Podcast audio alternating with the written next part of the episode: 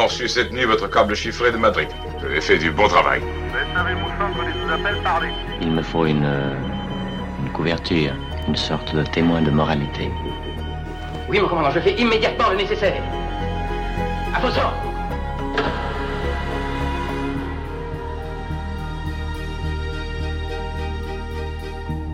Philippe Rondeau. En vrai professionnel, cet espion français a cultivé jusqu'au bout son mystère. Philippe Rondeau aime par-dessus tout la discrétion, aucune photo de lui, aucune interview. Jusqu'au bout. Et même au-delà, puisque selon ses instructions, la nouvelle de sa mort en 2017 n'a été révélée que plusieurs jours après les obsèques. Car paradoxalement, cet homme de l'ombre qui a travaillé 40 ans pour les services secrets français était devenu à la fin de sa carrière, et bien contre son gré, une célébrité. Autant dans les services secrets que dans les cercles étroits du pouvoir, Rondeau était un personnage de légende, hors norme même.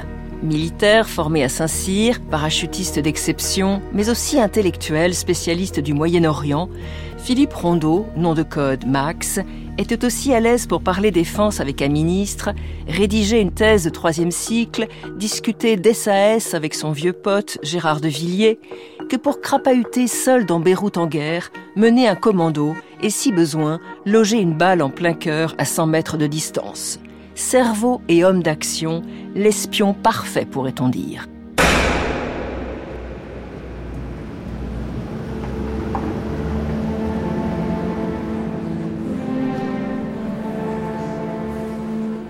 Travailleur solitaire, discipliné et loyal, mais qui n'hésitait pas à désobéir s'il le jugeait nécessaire, Philippe Rondeau était l'homme indispensable que les ministres s'arrachaient, celui auquel le gouvernement, souvent en court-circuitant les hiérarchies, a confié les missions les plus compliquées et les plus dangereuses dans tous les coins du monde.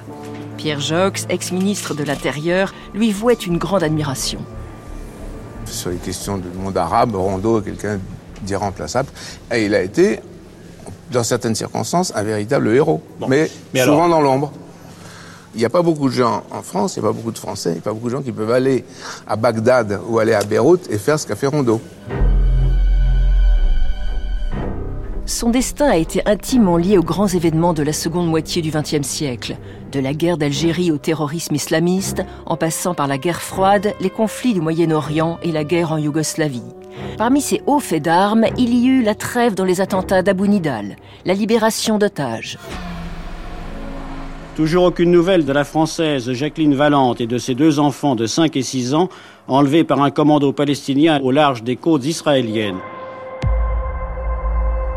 la famille Valente, plus tard les journalistes enlevés au Liban ou en Irak, mais aussi l'exfiltration au Liban du général Aoun, la traque des criminels de guerre de l'ex-Yougoslavie. Mais l'opération dont Rondeau était le plus fier, c'est la capture après 20 ans de cavale du terroriste Carlos. Des exploits dont l'agent secret ne pouvait revendiquer ni la paternité ni la gloire.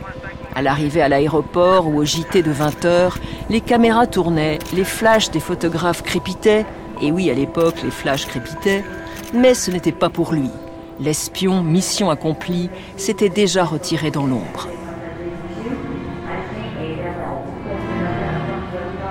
Mais la longue carrière de Philippe Rondeau, nous le verrons, ne fut pas une ligne droite sans faille. Elle connut des échecs, des blessures, et ce serviteur de l'État, en apparence incorruptible, eut même ses zones d'ombre, notamment lorsqu'en 1967, l'agent français disparut des radars pendant plusieurs jours en Roumanie.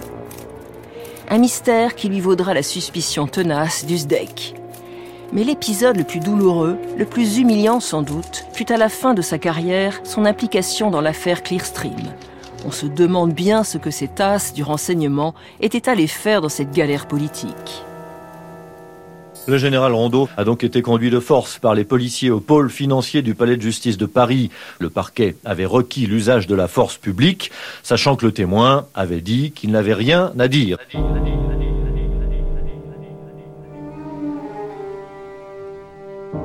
L'homme de l'ombre se retrouvait soudain avec horreur sous les feux des projecteurs lui qui en secret, pendant 40 ans, avait pris tous les risques au service de la France.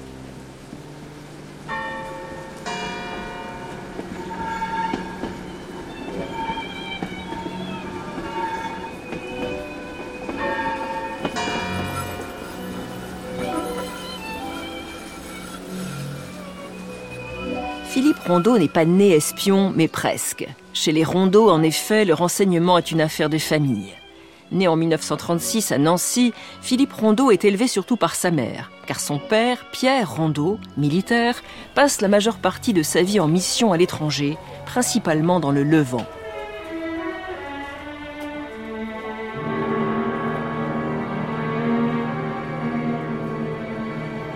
Le Levant. C'est ainsi que la France coloniale désigne ces territoires du Proche-Orient, la Syrie et le Liban. Dans ces années où il est employé au renseignement extérieur de l'armée, Pierre Rondeau, qui connaît Beyrouth comme sa poche, développe une véritable passion pour le Liban. Passion intime et intellectuelle. Un jour, Rondeau père, qui parle couramment arabe, fait la connaissance d'un étudiant palestinien qui, en signe d'amitié, lui offre un exemplaire dédicacé de son livre. Une histoire et un livre que Rondeau fils n'oubliera pas quand un jour il rencontrera le terroriste Abou Nidal on devine l'attrait que ce père lointain a pu exercer sur son fils. Comme lui, Philippe, devenu à son tour militaire, choisira la voie du renseignement. Intellectuel comme lui, et fort des relations nouées par son père, Philippe Rondeau deviendra à son tour un spécialiste incontournable du Proche-Orient. Mais pour l'instant, le jeune homme n'a encore que 19 ans quand en 1958, il intègre la prestigieuse école militaire de Saint-Cyr qui forme les officiers français. Sa devise, ils s'instruisent pour vaincre. Le Saint-Cyrien reste profondément attaché à la valeur des symboles. La remise au nouveau des gants blancs et du légendaire casoar, le panache de l'école, la cérémonie du triomphe sont pour tous des moments inoubliables dont chaque assistant emportera une impression de grandeur et de gravité.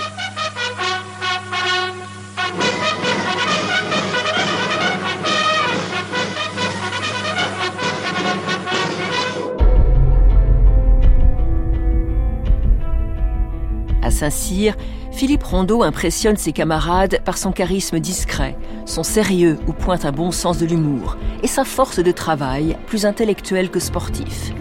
Il n'empêche, en permission, le jeune homme adore faire la fête, conduire des voitures de sport et draguer. Deux points faibles qui, plus tard en Roumanie, lui vaudront quelques ennuis. Dans l'Aurès encerclé, les opérations de ratissage se poursuivent.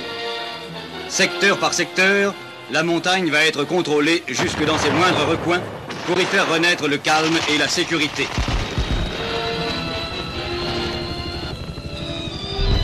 Sortant de Saint-Cyr en 1960, Philippe Rondeau est immédiatement jeté dans la réalité de la guerre. En Algérie, il opère dans un commando de chasse qui a pour mission de traquer le Felaga, c'est-à-dire le combattant du FLN, en utilisant les ruses de la contre-guérilla. Le Felaga est actuellement insaisissable, ça oblige à des sorties très fréquentes, à de nombreuses embuscades de nuit, à, des marches harassantes, des, montées difficiles, des descentes encore euh, plus pénibles. En Algérie, Rondeau n'hésite pas, comme les rebelles, à utiliser le camouflage et le déguisement. Une expérience de la mystification et du danger que le futur espion n'oubliera pas quand il sera à Beyrouth, à Bucarest ou à Khartoum. En 1962, après l'indépendance de l'Algérie, Philippe Rondeau rentre en France. Après une formation de parachutisme, l'officier fait le choix qui va déterminer sa vie. Je décidai d'emprunter une voie originale, mais alors décriée. Le renseignement. Ma candidature fut retenue par le SDEC, que j'intègre en 1964. Le reste de ma carrière, soit plus de 40 ans, sera consacré à des missions de renseignement et d'action à travers le monde. Le SDEC, service de documentation et de contre-espionnage, créé en 1945. Surnommé la piscine, il est installé dans la caserne du boulevard Mortier à Paris. C'est ici, tout près de la piscine des Tourelles, dans le 20e arrondissement de Paris, que sont installés les services secrets français. Les directions du contre-espionnage et de la recherche sont installées dans la partie gauche de la caserne du boulevard Mortier. Au fond, on trouve la résidence et les bureaux du patron de l'ensemble des services secrets.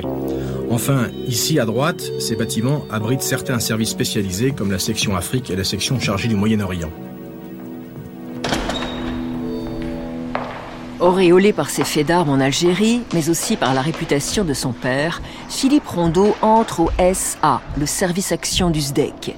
En entraînement au camp de Sercotte dans le Loiret ou à Aspreto en Corse, Rondeau apprend à monter des opérations clandestines, un exercice complexe dans lequel il va pas s'émettre. Tout est prévu. On essaie de penser à tout ce qui pourrait arriver. Une partie non précisée est un risque d'échec. Rapidement, ses supérieurs voient en Philippe Rondeau un de leurs meilleurs agents, alliant réflexion, connaissances culturelles, maîtrise de langues étrangères, dont l'arabe, et aussi courage dans l'action. Un alliage rare qui explique le surnom qu'il reçoit à l'époque, Max, rien moins que celui porté par le héros de la résistance, Jean Moulin.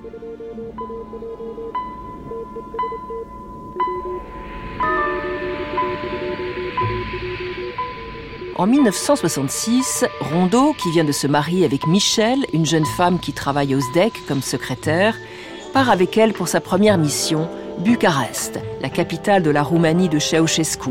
Le régime est communiste sur le modèle stalinien, ce qui n'empêche pas la Roumanie de flirter avec la France de De Gaulle. Dans ce pays de culture latine, le français est familier à la moitié de la population. 65% des lycéens l'ont choisi comme première langue. Et la récente tournée de la comédie française à Bucarest s'est soldée par un éclatant succès.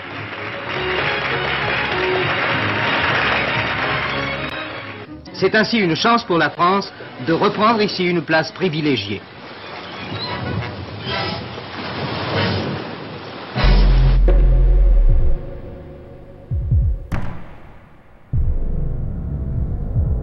Mais les Français, méfiants, ont besoin de mieux connaître ce nouvel ami qui appartient tout de même au bloc soviétique.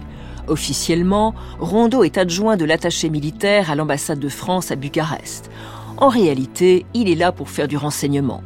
Mais la tâche est ardue dans ce pays cadenassé par la terrible police secrète, la Securitate, qui n'a aucun doute sur la mission réelle de ce pseudo-diplomate français. À peine Rondeau a-t-il posé le pied en Roumanie qu'il est immédiatement photographié et fiché. Homme âgé de 33 à 38 ans. Taille moyenne, teint mat, cheveux noirs, habillé d'un imperméable foncé, une chemise blanche, un pantalon gris foncé et des chaussures marron.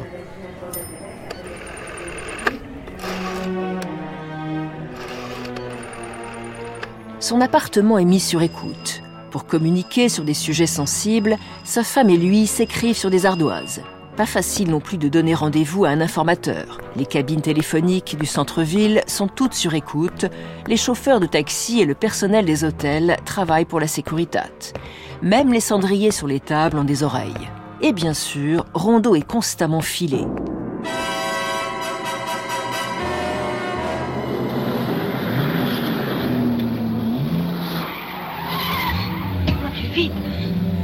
Semer la sécuritate, l'as du volant accélère brutalement, conduit la nuit à feu éteint, prend des virages sans freiner. Du James Bond dans le texte.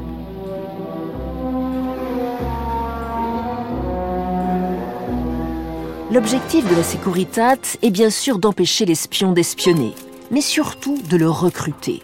Repérant vite le goût de rondeau pour les femmes, bien qu'ils soient mariés, les Roumains mettent en œuvre leur technique bien éprouvée. Une jolie agente est implantée, c'est le terme, pour séduire le français. Rondeau a semble-t-il mordu à l'hameçon et passé une nuit à l'hôtel avec la dame. Mais il n'aurait pas cédé au chantage. Une seconde tentative est entreprise en 1967 par le truchement d'un faux accident.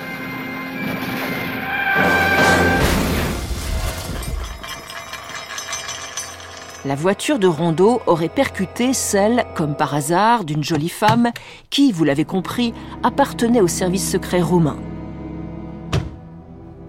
Je n'ai jamais vu plus jolie fille que vous. Je crois que ma bouche est trop grande. Non, la taille idéale. Pour moi en tout cas. Ils auraient passé une nuit ensemble. Des agents de la Securitate en auraient alors profité pour prendre des photos compromettantes, poser des micros et voler les clés de l'espion français.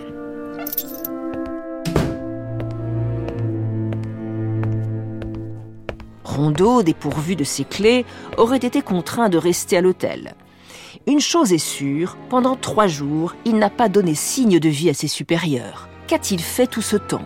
A-t-il été interrogé par la Securitat A-t-il accepté de donner des renseignements en échange du silence sur son escapade amoureuse?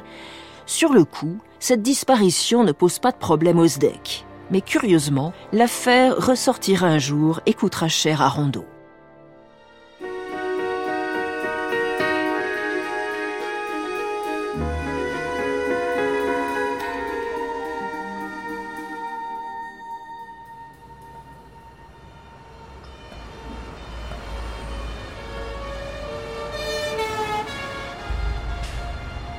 Au début des années 70, l'espion rentré en France prend du galon au sein du service action. Mais en 1977, la section P du SDEC, chargée de débusquer les taupes, se penche sur le passé de Rondeau, en particulier sur cette mystérieuse disparition dix ans plus tôt en Roumanie. Convoqué à la piscine, Rondeau subit un interrogatoire en règle, musclé même. De quels travaux s'agit-il? Je suis au courant de rien. C'est toujours mauvais de garder des secrets.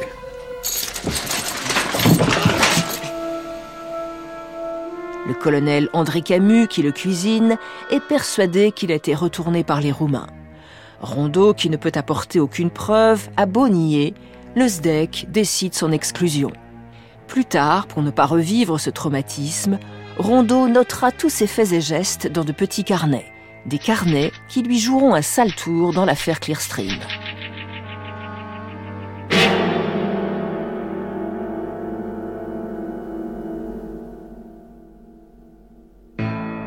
On a beaucoup glosé sur les raisons de son exclusion du SDEC en 1977. Première hypothèse, en pleine guerre froide, où la traque de taupe est une obsession à l'Ouest, on préfère exclure un agent peut-être innocent que prendre le moindre risque. Deuxième hypothèse, l'épisode roumain n'aurait été qu'un prétexte pour exclure Rondeau, soupçonné d'affinité avec les Arabes et en particulier avec la cause palestinienne à une époque où le SDEC, dirigé par le très atlantiste Alexandre de Maranche, penche plutôt du côté des États-Unis et d'Israël. Bien des années plus tard, après la chute du communisme, Rondeau consultera son dossier de la Securitat et y trouvera la preuve qu'à aucun moment il n'a collaboré avec les services secrets roumains.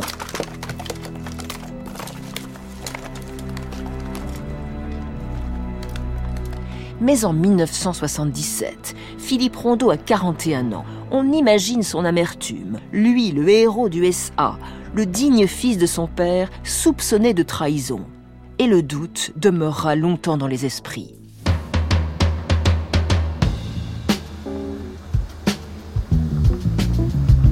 Philippe Rondeau n'est donc plus espion. On ne veut plus de lui, qu'à cela ne tienne, il profite de cette liberté nouvelle pour se lancer dans les études. Il rédige une thèse de sociologie politique, il est l'auteur d'un que sais-je sur la Syrie, l'Irak et la Jordanie. En même temps, tout de même, il continue à travailler pour les services, comme on dit, mais discrètement, à titre de consultant, d'expert, une éminence grise sans attache et au contour flou, exactement ce qui lui plaît et comme son père, Rondeau en profite pour voyager et développer son réseau au Proche-Orient. Un réseau qui, au début des années 80, va se révéler très précieux. France Inter, le 9 août 1982. Le reporter Serge Martin arrive rue des Rosiers à Paris. C'était l'horreur. Partout autour de moi, du sang, des corps allongés, certains gémissant. Au moment où je pénètre dans le restaurant Goldenberg, même vision. Des gens hurlant, des tables renversées, des vitres brisées et toujours du sang.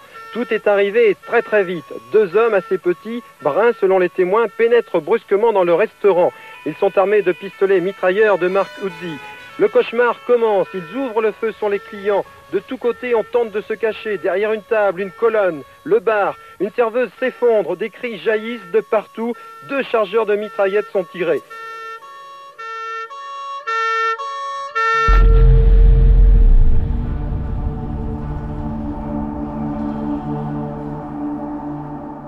Clairement antisémite, l'attentat de la rue des Rosiers, qui fait 6 morts et 26 blessés, provoque la stupeur. Le général Saunier, en charge alors auprès du président Mitterrand des affaires de terrorisme, fait venir dans son bureau Philippe Rondeau, le seul à ses yeux capable d'établir un contact avec les terroristes et d'amorcer une négociation.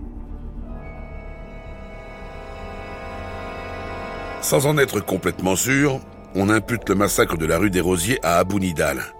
Il a bien ses bureaux en Irak, n'est-ce pas? Absolument. Et je sais comment les contacter par l'intermédiaire de nos amis irakiens, de Bagdad. Eh bien, occupez-vous de cela immédiatement, Rodo. La situation est simple. Ou bien nos amis irakiens neutralisent Abu Nidal, ou bien l'aide de la France à l'Irak sera diminuée. Nous ne pouvons pas nous permettre une autre rue des Rosiers. Je vais m'en occuper.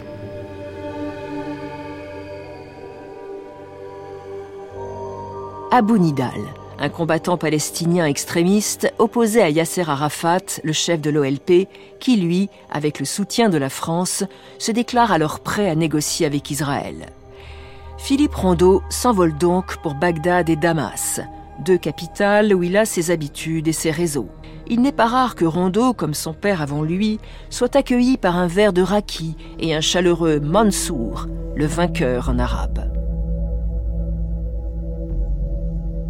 Au bout de quelques mois de tractation, l'agent français obtient des gouvernements irakiens et syriens d'amener Abu Nidal à cesser ses attentats en France. Un deal qui, comme tout deal, a sa contrepartie. Le gouvernement français s'engage à ne pas informer le juge en charge de l'enquête et ainsi à empêcher toute arrestation d'Abu Nidal. Une belle réussite pour Philippe Rondeau, lui qui cinq ans plus tôt était soupçonné de trahison. Mais au SDEC, il est toujours hors de question de le réintégrer. Dans une note confidentielle, Charles Hernu, le ministre de la Défense, écrit encore en 1982 à propos de Rondeau Nous avons sur lui des informations accablantes. Il faut l'éloigner de tout. Mais pas question pour l'Élysée de se passer de Rondeau. La solution va venir de l'autre service de renseignement, la DST, Direction de la surveillance du territoire, en charge du contre-espionnage, qui en 1983 accepte d'intégrer le précieux agent, un militaire à la DST, du jamais vu. Quelle belle revanche pour Rondeau, dont l'honneur est enfin lavé. 27 décembre 1985. Ce soir, la condamnation est unanime. Des États-Unis à l'Europe, l'Égypte condamne absolument les deux attentats commis ce matin à Vienne et à Rome contre la compagnie aérienne israélienne El Al. À Paris, après ces deux attentats extrêmement meurtriers, la DST organise une réunion de crise avec Philippe Rondeau. À tout à l'heure. Monsieur le directeur, messieurs, je viens de parler avec le numéro 2 de l'OLP. Ils n'ont aucun doute, c'est Abu Nidal. Tous ceux qui soutiennent Arafat et le processus de paix avec Israël doivent s'attendre à de nouvelles attaques. Il faut savoir ce que prépare Abu Nidal. Monsieur, je vous écoute. Je pense qu'il faudrait rencontrer Abu Nidal. Comment voulez-vous rencontrer quelqu'un dont l'intérêt est précisément de ne pas négocier? Vous l'avez localisé Il a quitté la Pologne. Il est maintenant sous protection de la Syrie à Damas. Ah. Et vous avez vos entrées chez les Syriens Ça, je ne l'ignore pas. Je vais joindre le général Ali. Il m'écoutera au nom de l'amitié qui le lie à mon père qu'il a formé du temps du mandat français. Et ça, ça s'oublie pas. Abu Nidal, encore lui.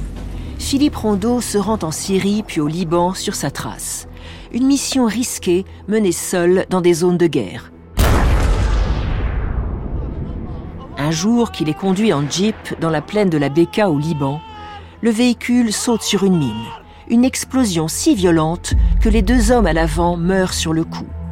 Assis à l'arrière, Philippe Rondeau, qui aura toute sa vie une veine incroyable, s'en sort avec des égratignures et devra poursuivre son chemin à pied. Arrivé dans un camp d'entraînement palestinien, il trouve enfin Abu Nidal. Pour le mettre en confiance, il lui montre le livre que l'ex-étudiant palestinien avait un jour offert à son père. Abu Nidal, réputé pourtant pour sa paranoïa et sa violence, invite Rondeau à déjeuner avec lui. La France, c'est le pays de vin, non? Faux. Les premiers vins de l'histoire viennent de la plaine de la Beka. Goûte. Il a du caractère. Mais Manque de nuances.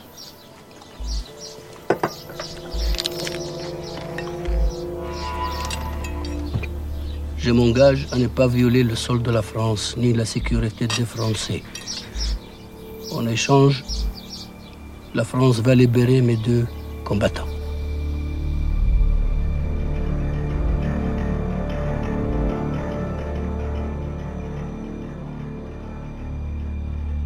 Rondeau vient d'obtenir une nouvelle trêve. Mais les attentats vont reprendre. Un combat sans fin. D'autant que Philippe Rondeau est confronté à une autre forme de terrorisme, la prise d'otages.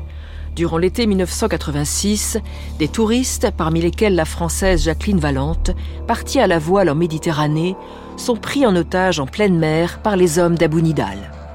Il faudra quatre ans à Rondeau pour obtenir leur libération. C'est lui qui accueille la famille à Beyrouth. Mais à l'arrivée en France, l'espion, comme il se doit, s'est éclipsé. C'est hier soir à 22h30 que les derniers otages français retenus au Liban sont arrivés à l'aéroport militaire de Villa Coublé. Après 882 jours de détention, Jacqueline Valente a pu enfin embrasser sa mère.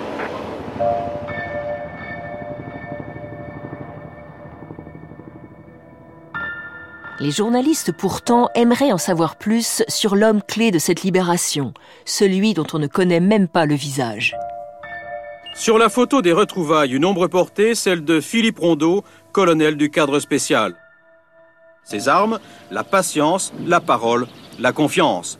Militaire en civil ou agent sous les drapeaux, Philippe Rondeau continue sa patiente et dangereuse mission qui s'accorde mal, très mal, des feux de l'actualité.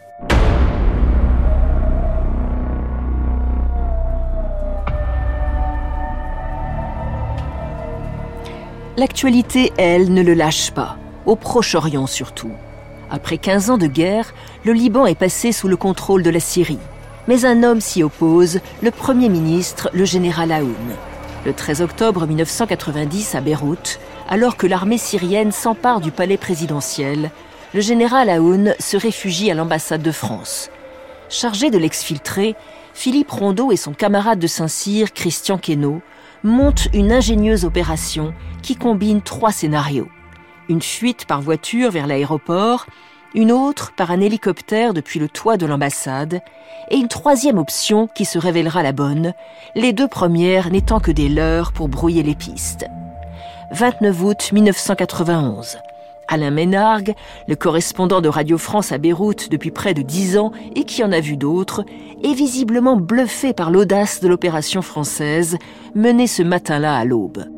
C'est un véritable coup commando qui a permis d'exfiltrer Michel Aoun du Liban. Un avion du GLAM s'est posé ce matin à 4 heures sur l'aéroport de Beyrouth et est resté plus d'une heure en bout de piste, réacteur en marche, prêt à décoller, faisant croire qu'il attendait l'arrivée d'un convoi routier. C'était en fait un leurre, car au même moment, par groupe de quatre, toutes les voitures de l'ambassade, blindées ou non, quittaient la chancellerie pour prendre des itinéraires opposés.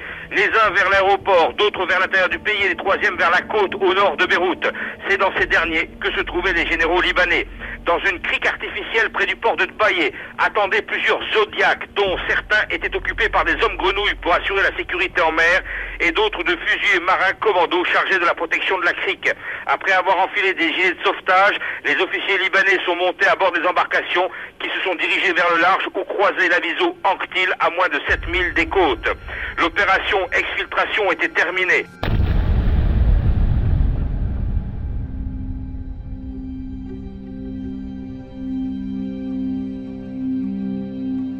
Cette opération à haut risque, dont Rondeau est à la fois le concepteur et l'acteur, a été suivie en direct à Paris par le ministre Roland Dumas dans son bureau du Quai d'Orsay. Une première pour les services secrets français. Philippe Rondeau est donc sur tous les dossiers chauds de ce dernier tiers du XXe siècle. Mais la réussite dont il est le plus fier, c'est la capture de Carlos, le terroriste responsable de nombreux attentats extrêmement meurtriers en Europe. Sa capture sera l'aboutissement d'une traque dont Philippe Rondeau, pendant près de 20 ans, a fait une affaire personnelle.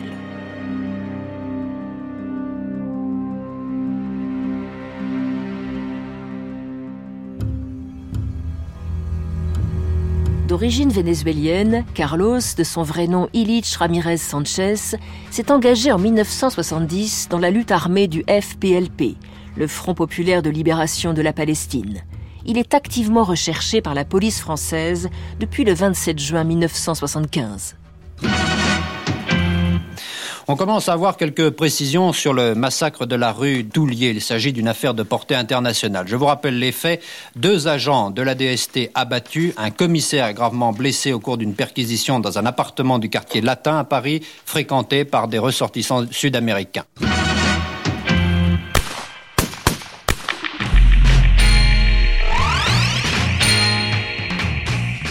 C'est Carlos avec son pistolet qui a tué à bout portant trois hommes désarmés et blessé grièvement un quatrième.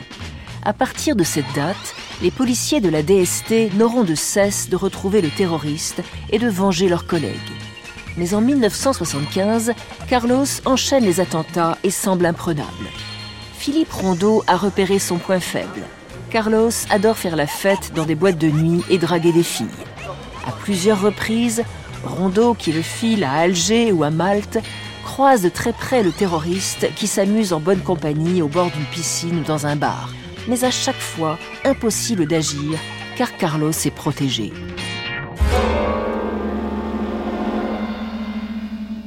Une autre fois semble enfin la bonne. En 1976, le SDEC découvre que le père de Carlos vit au Venezuela à San Cristobal là où doivent se dérouler les prochains championnats du monde de cyclisme. Rondeau monte alors une rocambolesque opération. Après des mois d'entraînement au vélo de montagne, Rondeau et un autre agent du SDEC s'envolent pour le Venezuela. Se faisant passer pour des cyclistes, ils vont réussir à approcher le père du terroriste et même à sympathiser avec lui. Très naïf, le père leur montre des cartes postales envoyées par ce fils dont il est si fier. Un brave garçon, il viendra me voir un de ces jours. Le plan de Rondeau est justement d'attirer Carlos auprès de son père. Par exemple, en rendant le père malade, pour ne pas dire mourant. Un moyen pas très joli joli. Mais, comme disait un directeur de la CIA, l'espionnage est une affaire sale. Spy is a dirty business. À San Cristobal, tout est prêt donc pour au mieux kidnapper Carlos, sinon l'éliminer mais à la dernière minute, Rondeau se voit refuser le feu vert de l'Élysée, comme le racontera Alexandre de Maranche, le patron alors du SDEC, qui comptait bien avoir Carlos. Quand nous l'avions dans la ligne de mire, il y a eu euh, une affaire internationale qui a été mêlée à ça, ce qui fait qu'on n'a pas été jusqu'au bout euh, de cette action. Nous sommes fin 1977, la frustration est double pour Rondeau. Non seulement il n'a pas eu Carlos, mais en plus, il est remercié par le SDEC. Il relancera la traque en 1983 quand il entrera à la DST. D'autant que Carlos, dans les années 80, reprend ses attentats en France. Mais protégé par l'Allemagne de l'Est et la Syrie, le terroriste semble définitivement imprenable. En 1993, enfin, Rondeau obtient un tuyau de la CIA. Carlos vivrait au Soudan. Incroyable. L'espion français de 58 ans décide de se rendre lui-même sur place. Lui qui est désormais général et conseiller du ministre de la Défense. Mais il a une revanche à prendre.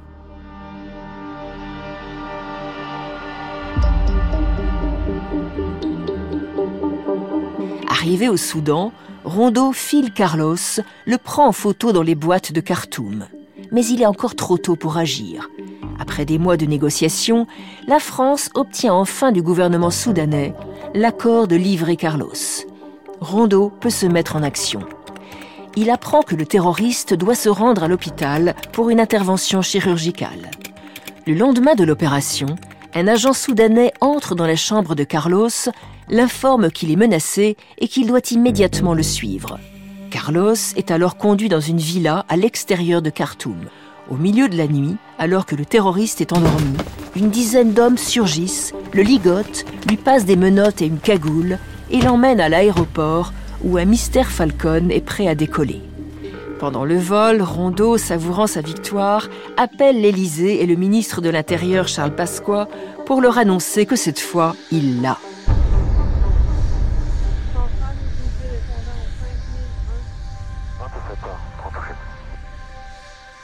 Ce n'est qu'à l'aéroport de Villacoublay que Carlos, encore sonné par les tranquillisants, comprend qu'il est en France.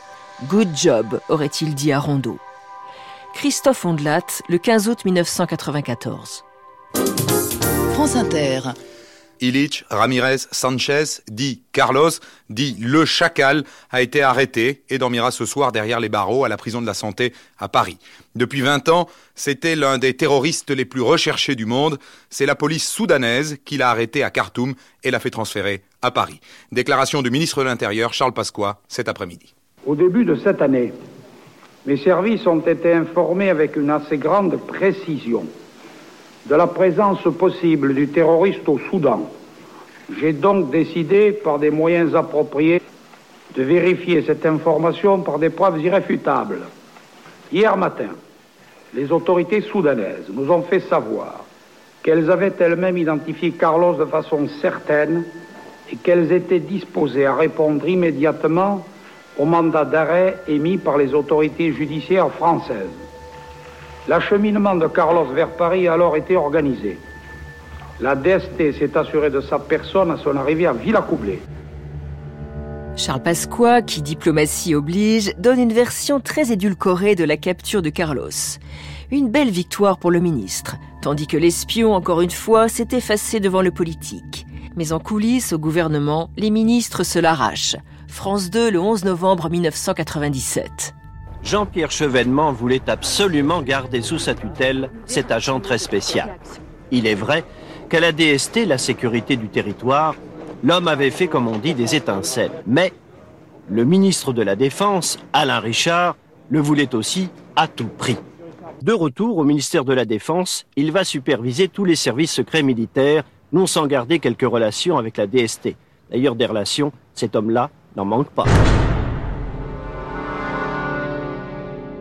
Comme le raconte Étienne Augris dans sa biographie de Rondeau sortie en 2023 aux éditions Nouveau Monde, le maître espion a désormais son bureau au ministère de la Défense, qu'avec humour il surnomme le bureau des secrets perdus, où ce loyaliste qui n'en fait qu'à sa tête a accroché sur le mur la photo non pas du président de la République, mais de son idole à lui, le général de Gaulle.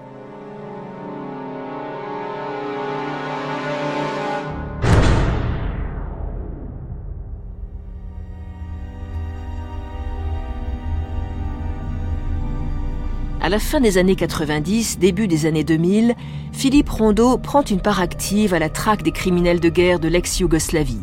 Comme toujours, il tient à venir lui-même en Bosnie sentir la situation sur le terrain.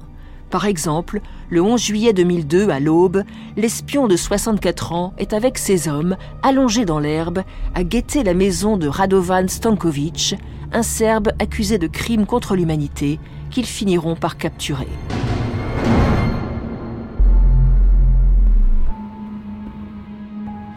Impossible de citer ici toutes les victoires de Rondeau, celles que l'on connaît, celles que l'on ignore et qu'on connaîtra peut-être un jour. Et il y a celles qui lui tiennent particulièrement à cœur, la libération des journalistes retenus en otage.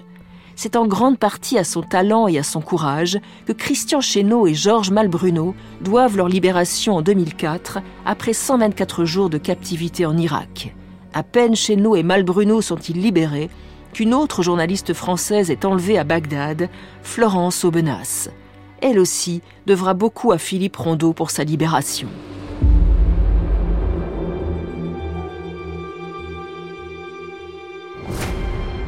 La fin de carrière de Philippe Rondeau aura cependant un goût d'amertume. Malgré ses efforts, ce n'est pas lui qui arrête les criminels serbes Karadžić et Mladic.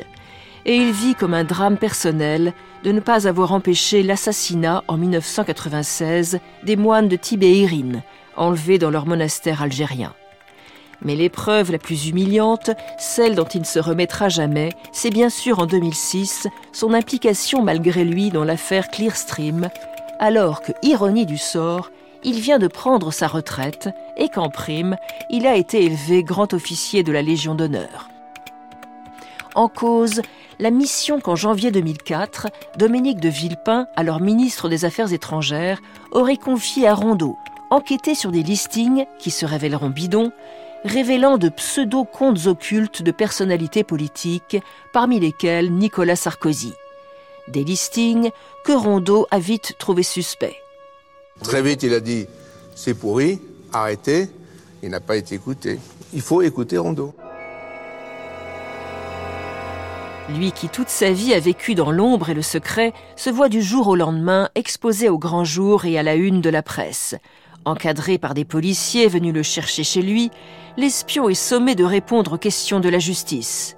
Le général Rondeau, 73 ans, droit comme un île, le visage buriné de celui qui a beaucoup bourlingué. Je suis un militaire, dit-il, pour autant je n'ai pas le QI d'un pétoncle. Je suis un officier de renseignement, j'observe, j'écoute, je note et je rends compte. Son domicile est perquisitionné et ses carnets auscultés à la loupe comme pièce à conviction. Il sera finalement mis hors de cause par la justice. Il n'empêche, Philippe Rondeau vit l'épreuve comme un déshonneur.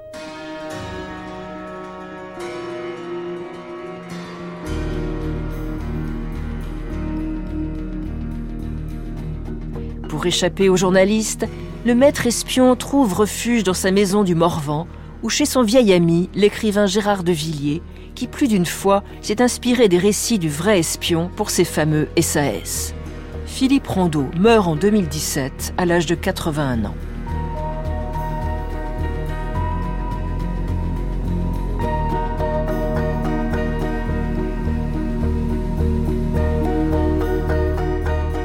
Espion, une histoire vraie de Stéphanie Duncan est un podcast original de France Inter.